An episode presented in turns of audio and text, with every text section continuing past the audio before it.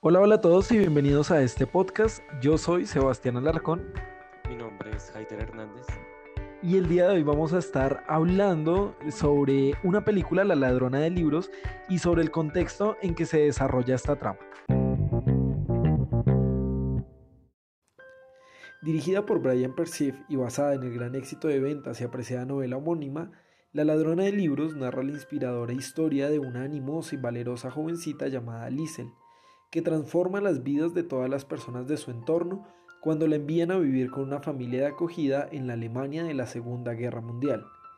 Para Liesel el poder de las palabras y de la imaginación se convierte en una forma de escapar e incluso de encontrar placer de los tumultuosos eventos que la rodean, tanto a ella como a toda la gente que conoce y quiere.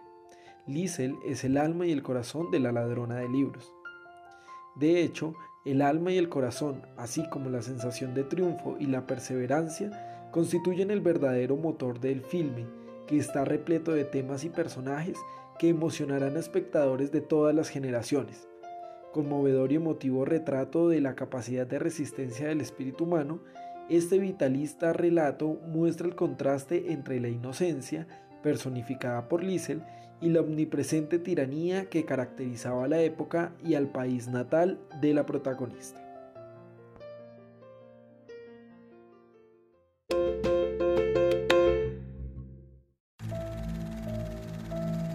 El 29 de julio de 1921, Adolf Hitler asume el liderazgo del Partido Nacional Socialista Obrero Alemán. Tras varios procesos electorales democráticos y un fallido golpe de Estado, el Tercer Reich se alza como una estremecedora realidad.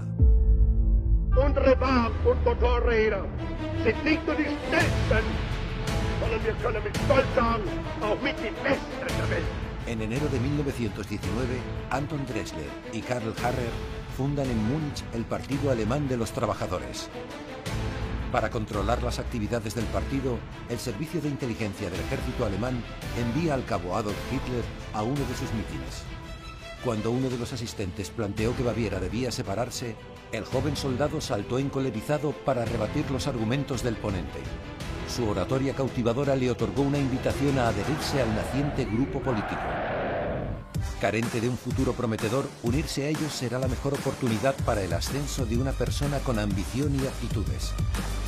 Su locuacidad le catapulta y el 24 de febrero de 1920 el partido se refunda como Partido Nacional Socialista Obrero Alemán.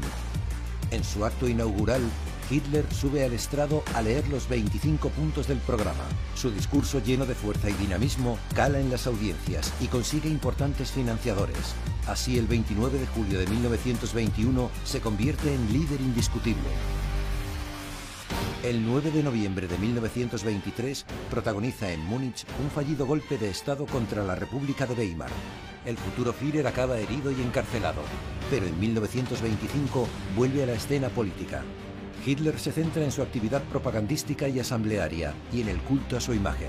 En 1928 apenas consigue un 2,63% de los votos y 27 escaños en el Parlamento. En 1932 es el partido más votado en dos elecciones prácticamente consecutivas, pero el Reichstag está muy fragmentado y es complicado obtener mayorías sólidas. Se barajan diversas soluciones de ingeniería parlamentaria y los partidos conservadores se acercan al partido nazi y aceptan que Hitler sea el canciller. Estaban convencidos de poder controlarle. Ese era el plan. El 30 de enero de 1933 es nombrado canciller. Los nazis imponen su dictadura mediante una operación de falsa bandera. Acusan al KPD de quemar el Reichstag y emiten un decreto que suspende derechos fundamentales y elimina a la oposición. Poco después aprueban la ley habilitante de 1933, que autoriza al gobierno a legislar sin intervención del Parlamento. La simiente del fascismo está plantada y el futuro de Europa y del mundo al borde del abismo.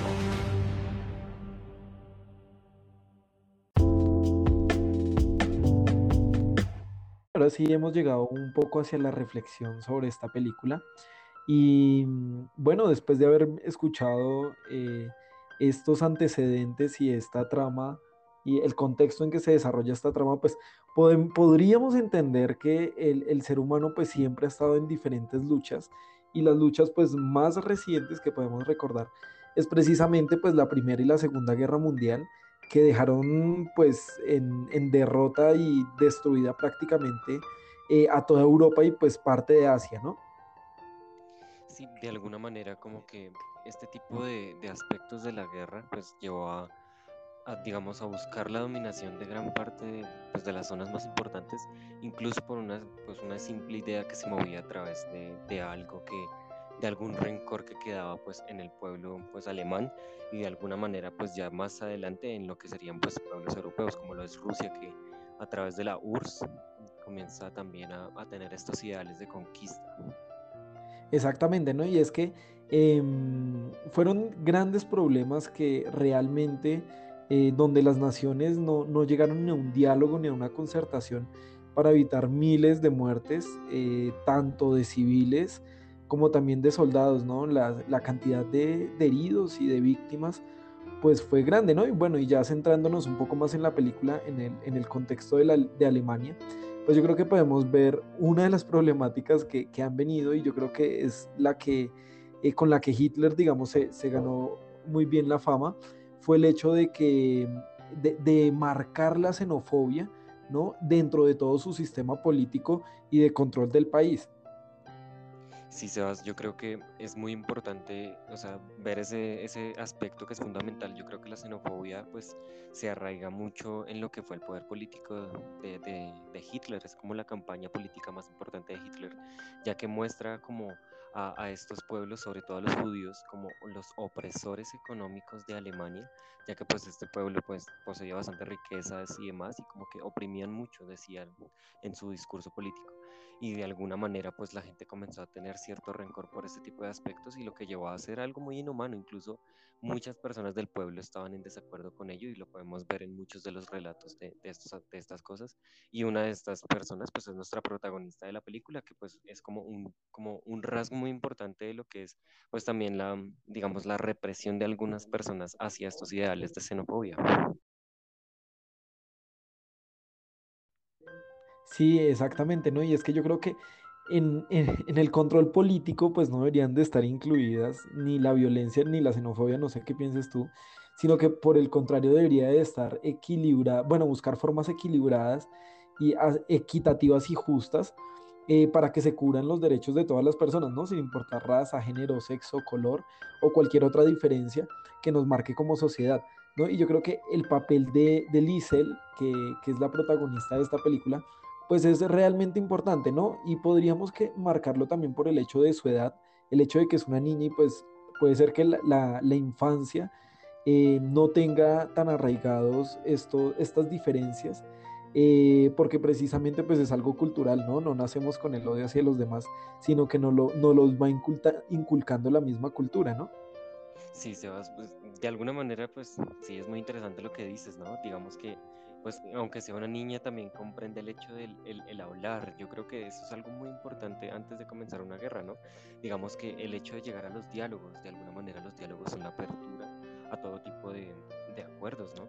Y de alguna manera, pues el hecho de buscar todo sin haber dialogado antes y haber visto pues todo lo bueno o lo malo que se pueda llegar a dar, pues como que cega mucho las decisiones de estas personas y lo podemos ver en Alemania las personas incluso ya más adelante de la guerra comenzaron a actuar porque sí, porque ya todo estaba hecho y debían ser así.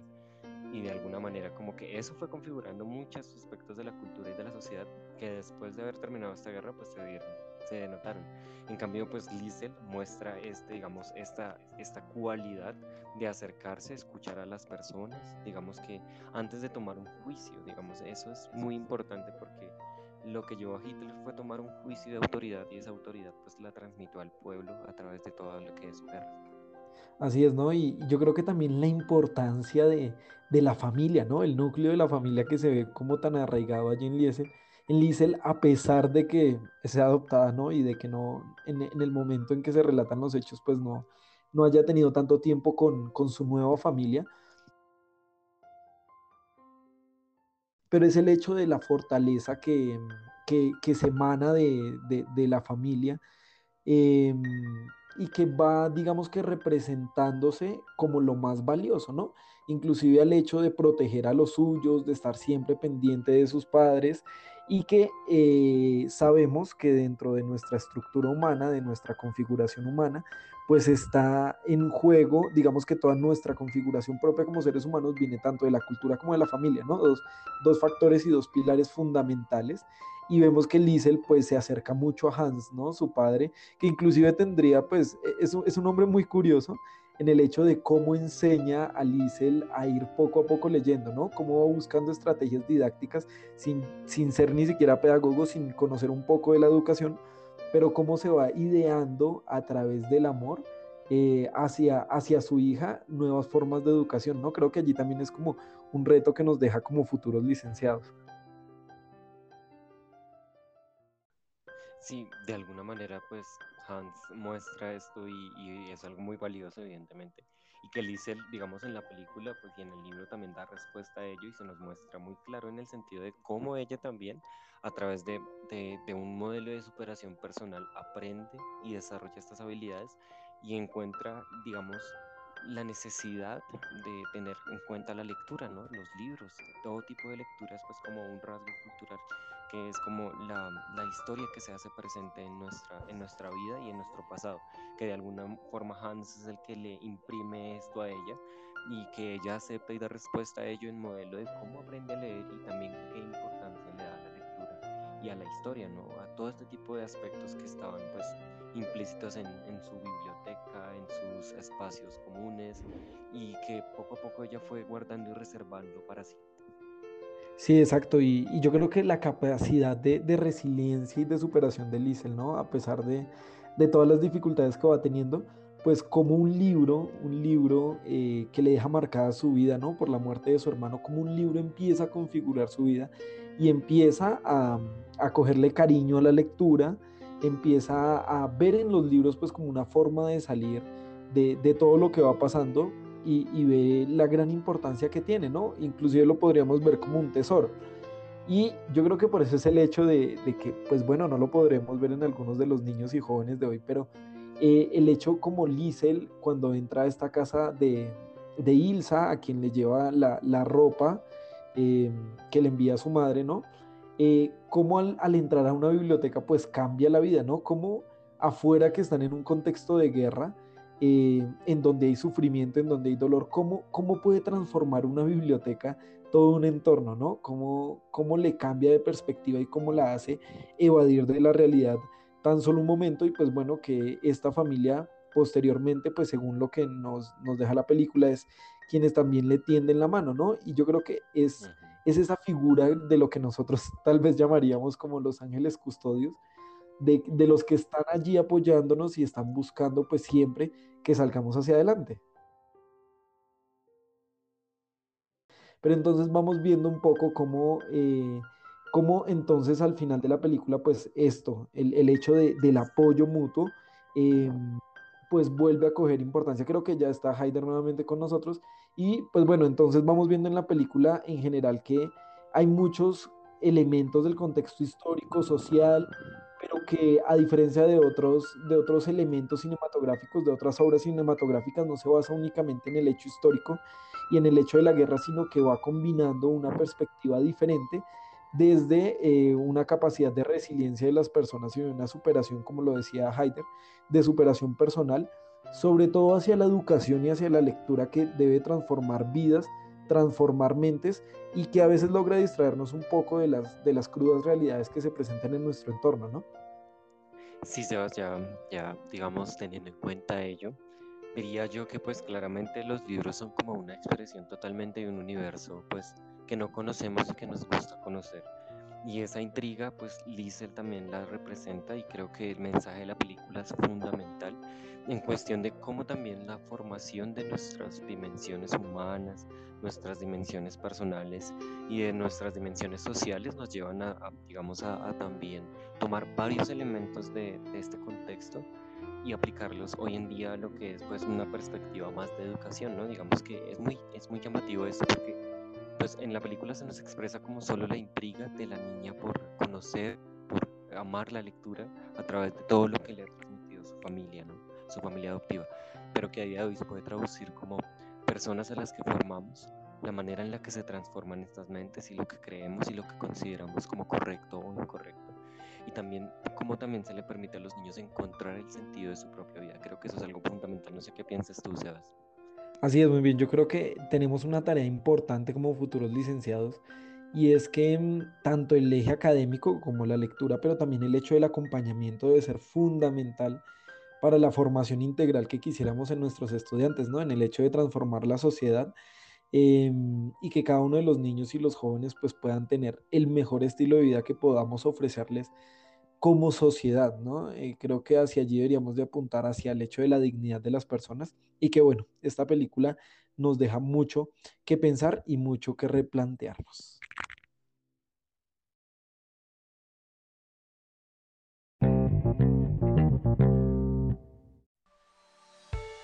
Bien, queridos oyentes, pues esto ha sido todo por este espacio, por este compartir. Agradezco mucho y creo que con Sebastián agradecemos bastante atención que, que, nos prestan en este espacio. Creo que es una reflexión bastante linda que nos queda marcada pues, de alguna manera y esperamos que les haya gustado bastante. Así es, muchas gracias por escucharnos una vez más aquí en nuestros podcasts y bueno, esperamos encontrarnos nuevamente aquí en Spotify. Chao, chao. Bye bye.